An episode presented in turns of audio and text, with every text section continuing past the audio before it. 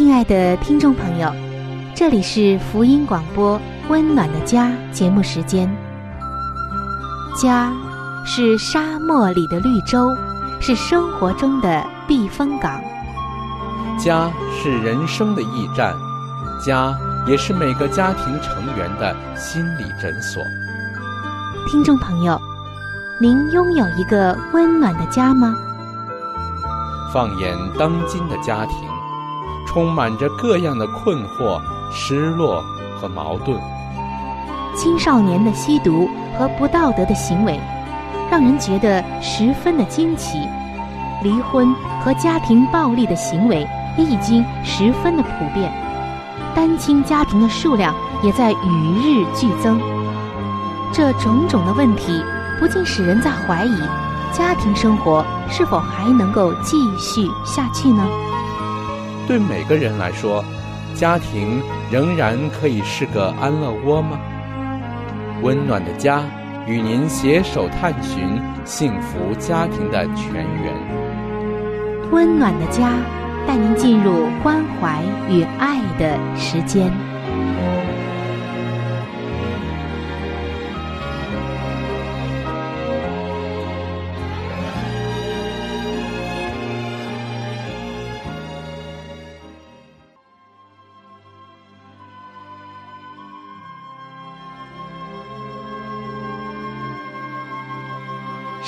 眼中全然美丽的女人，是蒙福的女人，是幸福深处的女人。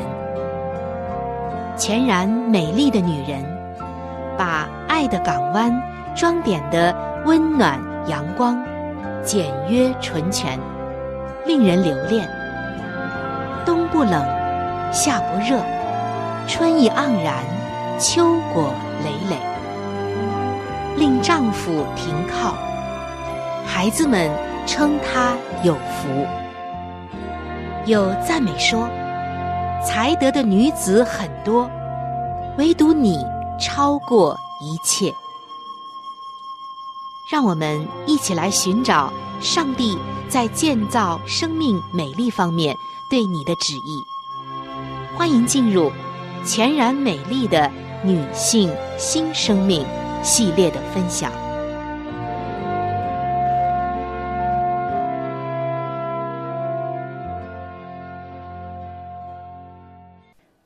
各位亲爱的听众朋友，平安！欢迎您来到全然美丽的女性新生命系列的分享。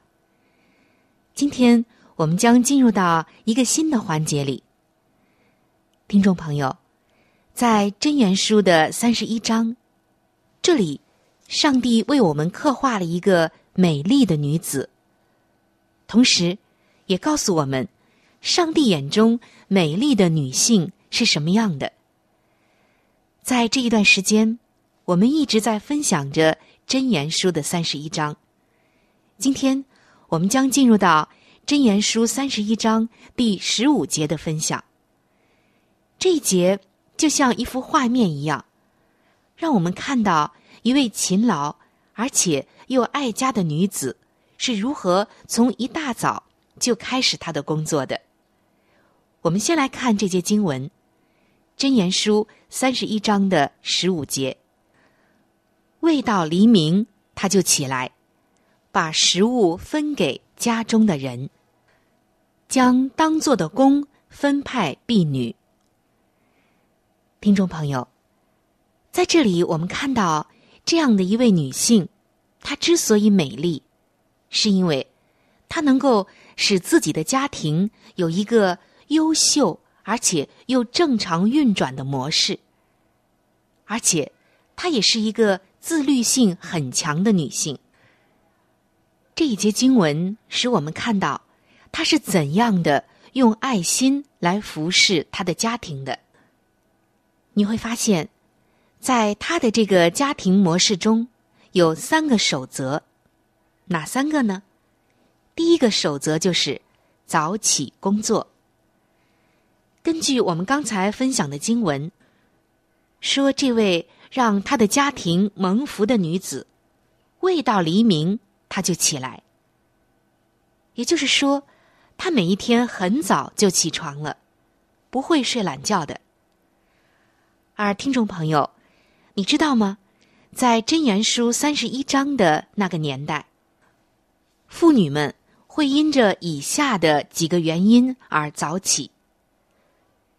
首先就是他要看守家居的火光，他要确保他家中的油灯整晚都亮着。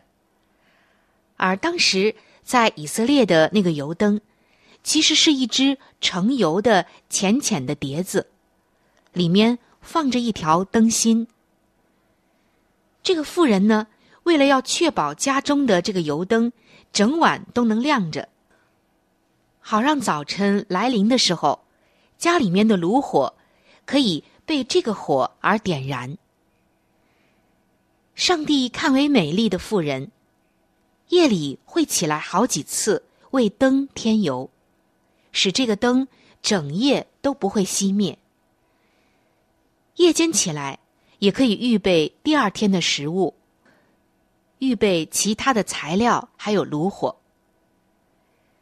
除了看守家居的火光之外，还有一点，就是他们要看守心中的灵火。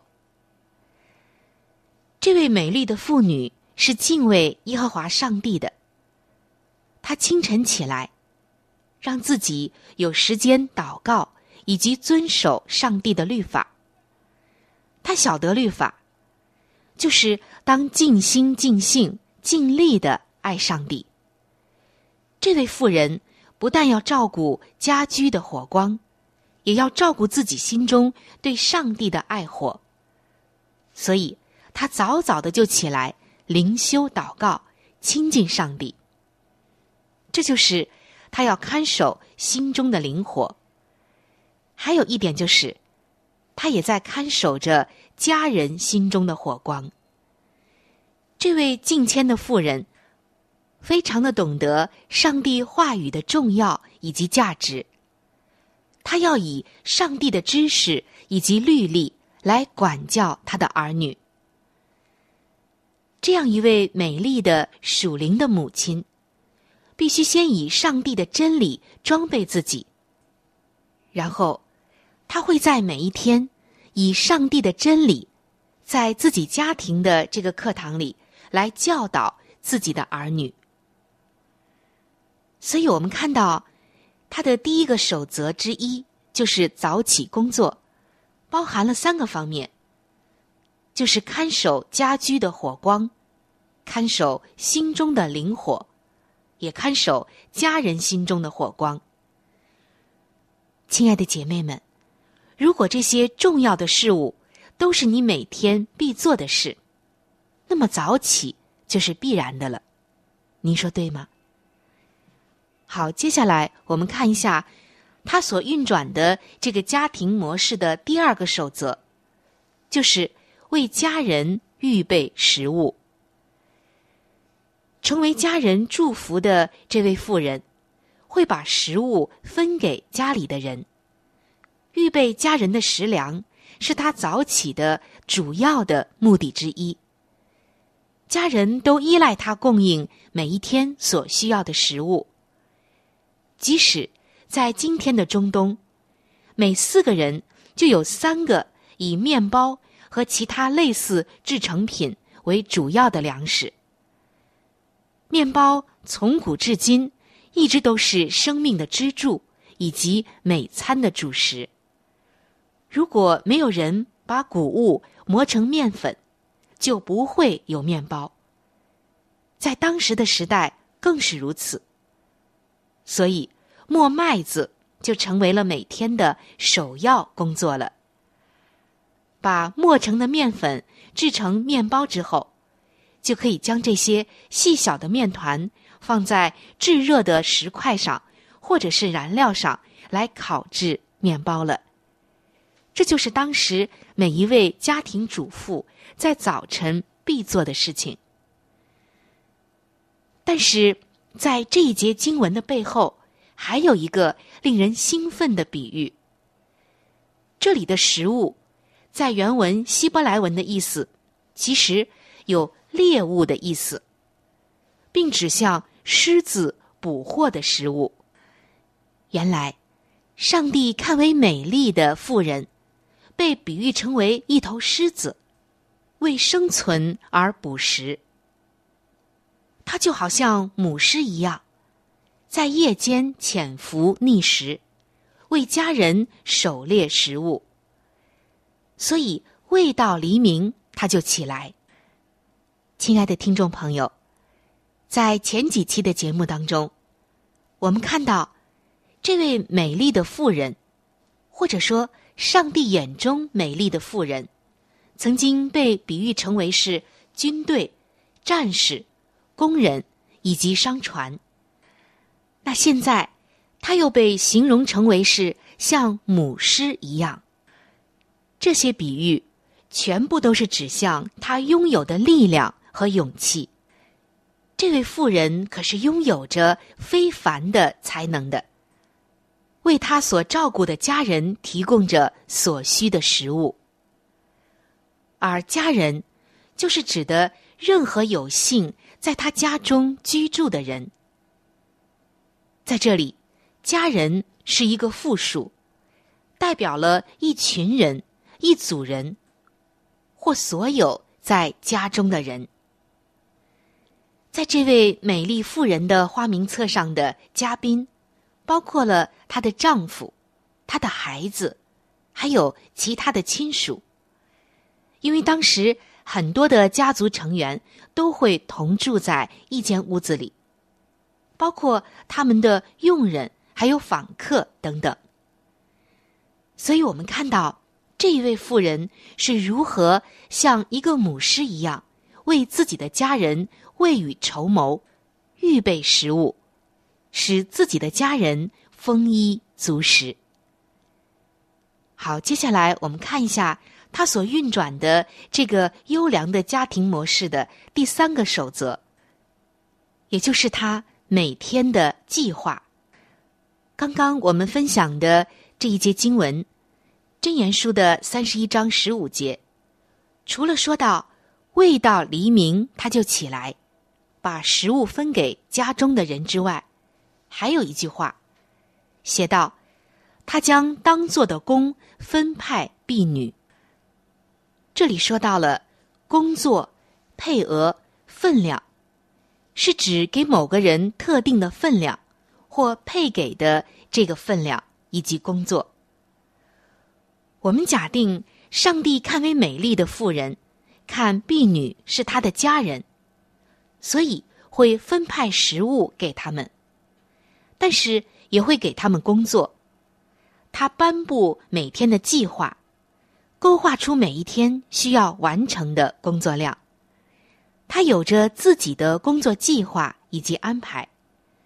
他的婢女每天也有额定的工作量。为了争取效率，他一定要早早的分配妥当给婢女的。工作分量，所以我们看到这短短的一节经文，刻画出了这位妇女的美丽、勤劳还有智慧。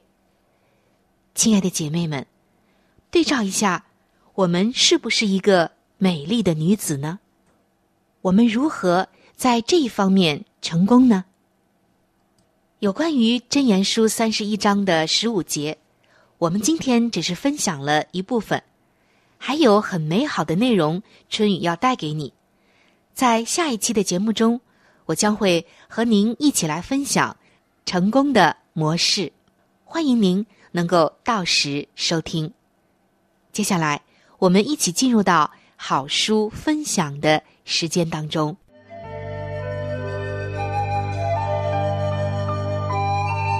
好书分享时间，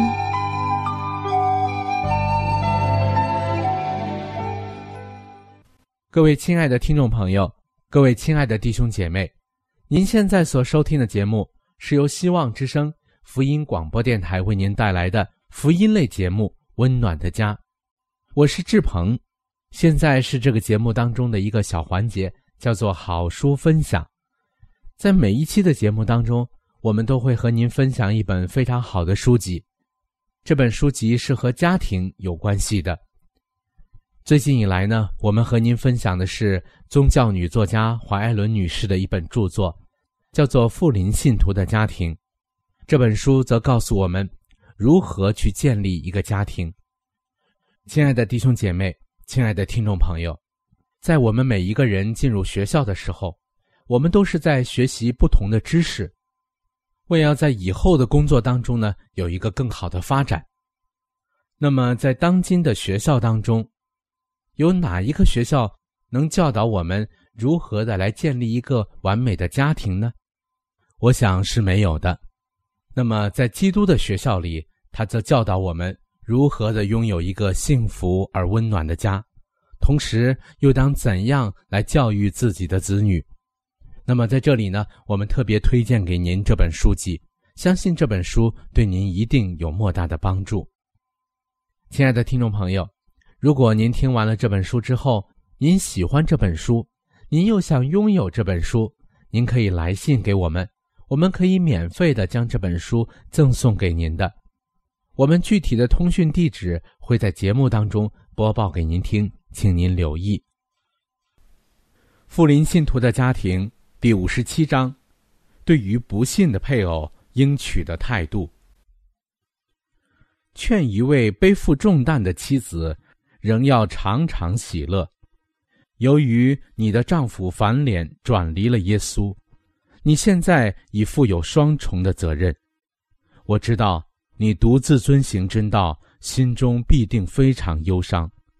但是你这做妻子的，你怎知一贯的存着信心、顺从真理的人生，不能赢得你丈夫转回头来遵守真理呢？要带领那般可爱的孩子来救耶稣，以简明的话语向他们阐述真理，要给他们唱那表明基督之爱的快乐动人的诗歌，要带领你的儿女来救耶稣，因为他疼爱小孩子。要常常喜乐，不可忘记你有一位保惠师，就是基督所差来的圣灵。你永不会孤单。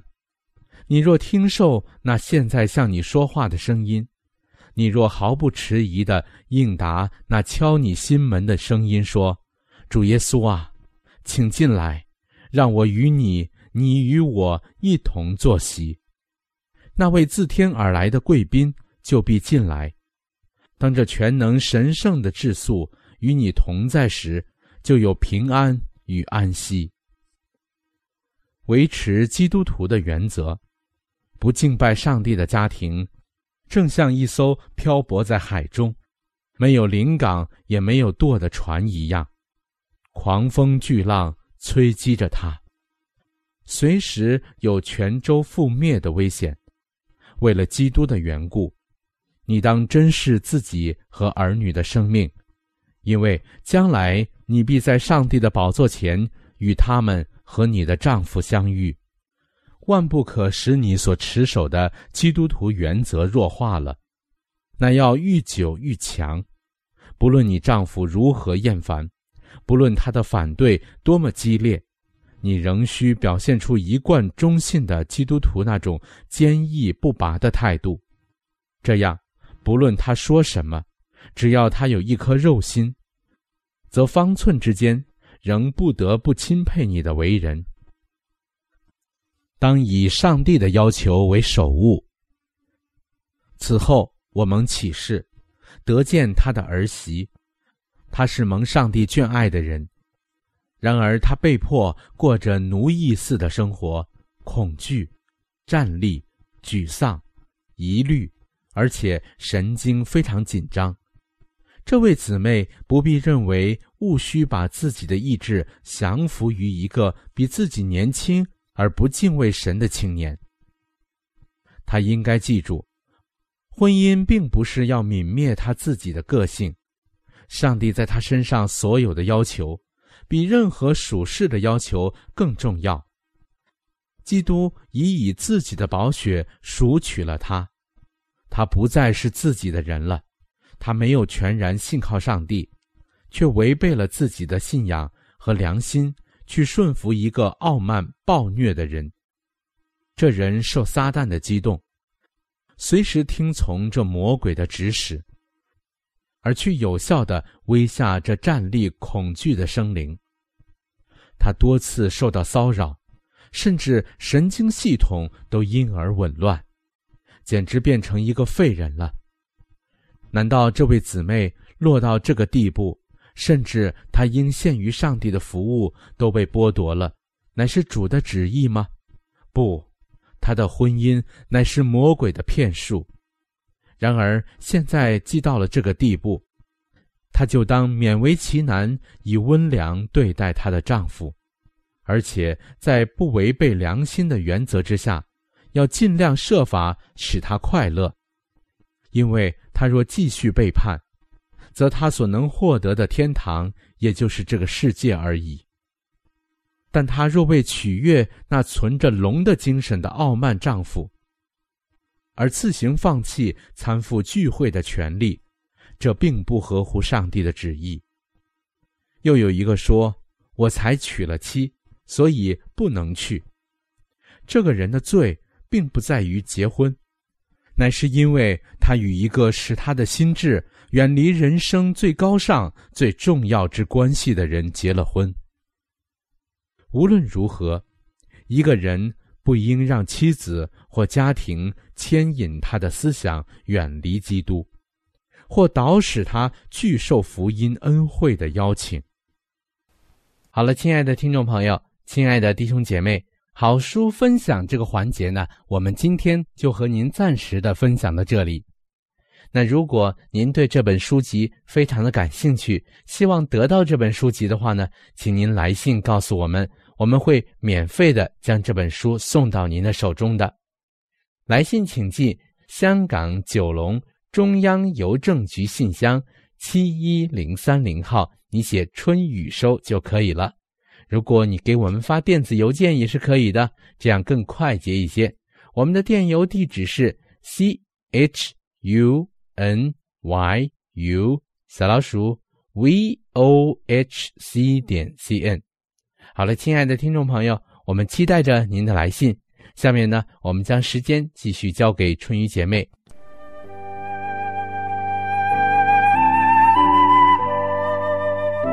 贴心小管家，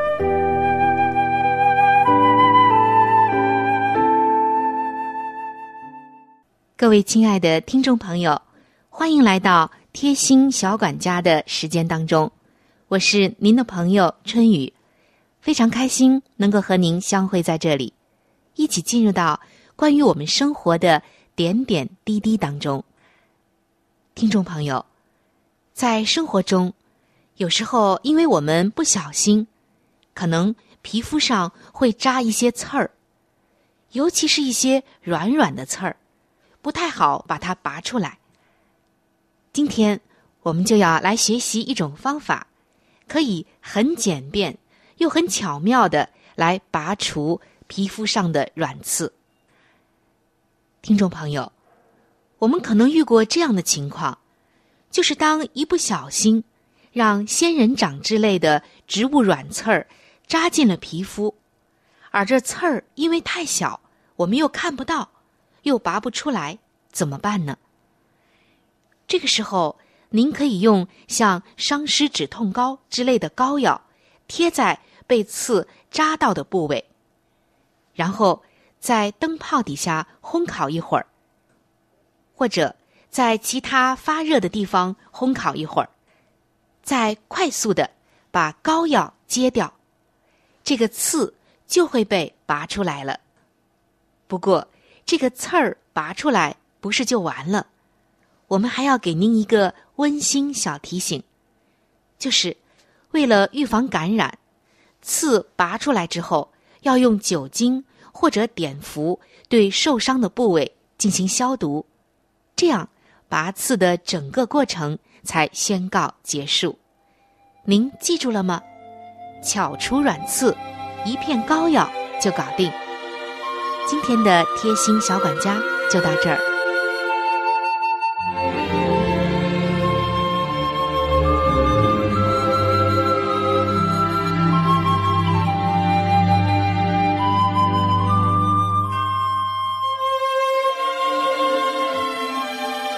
各位亲爱的听众朋友，今天的话题就和您分享到这里。如果您对于家庭，或者是有关于家庭的话题，有什么样的问题、想法与建议，或者是美好的经验与见证，春雨在这里可是非常非常的欢迎您能够写信给我。如果您在家庭方面，或者是婚姻方面、情感方面遇到一些问题，遇到一些难处，那我们也是非常的希望能够成为您最最知心的朋友。你可以来信告诉我你心中的问题、困惑与烦恼，我们会尽我们最大的能力帮助到您。另外，在我们这里。也为您预备了一些与家庭、婚姻有关的资料，是可以免费的赠送给您的。如果您有需要，那么欢迎您和我联系。来信请寄：香港九龙中央邮政局信箱七一零三零号。您写“春雨收”就可以了。春。是春天的春，雨是雨水的雨。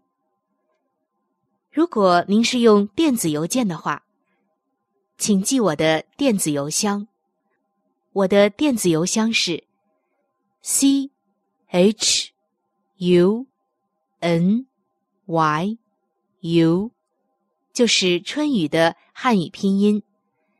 接下来是小老鼠 v o。H c 点 c n。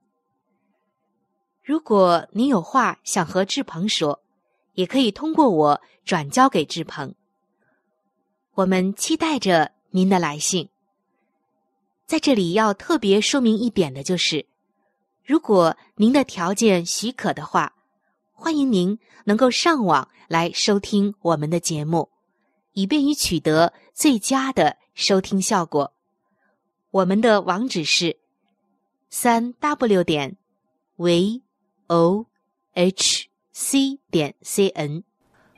本期的节目到这里就要说再见了，下期节目我们再会。愿上帝赐给您一个温暖的家。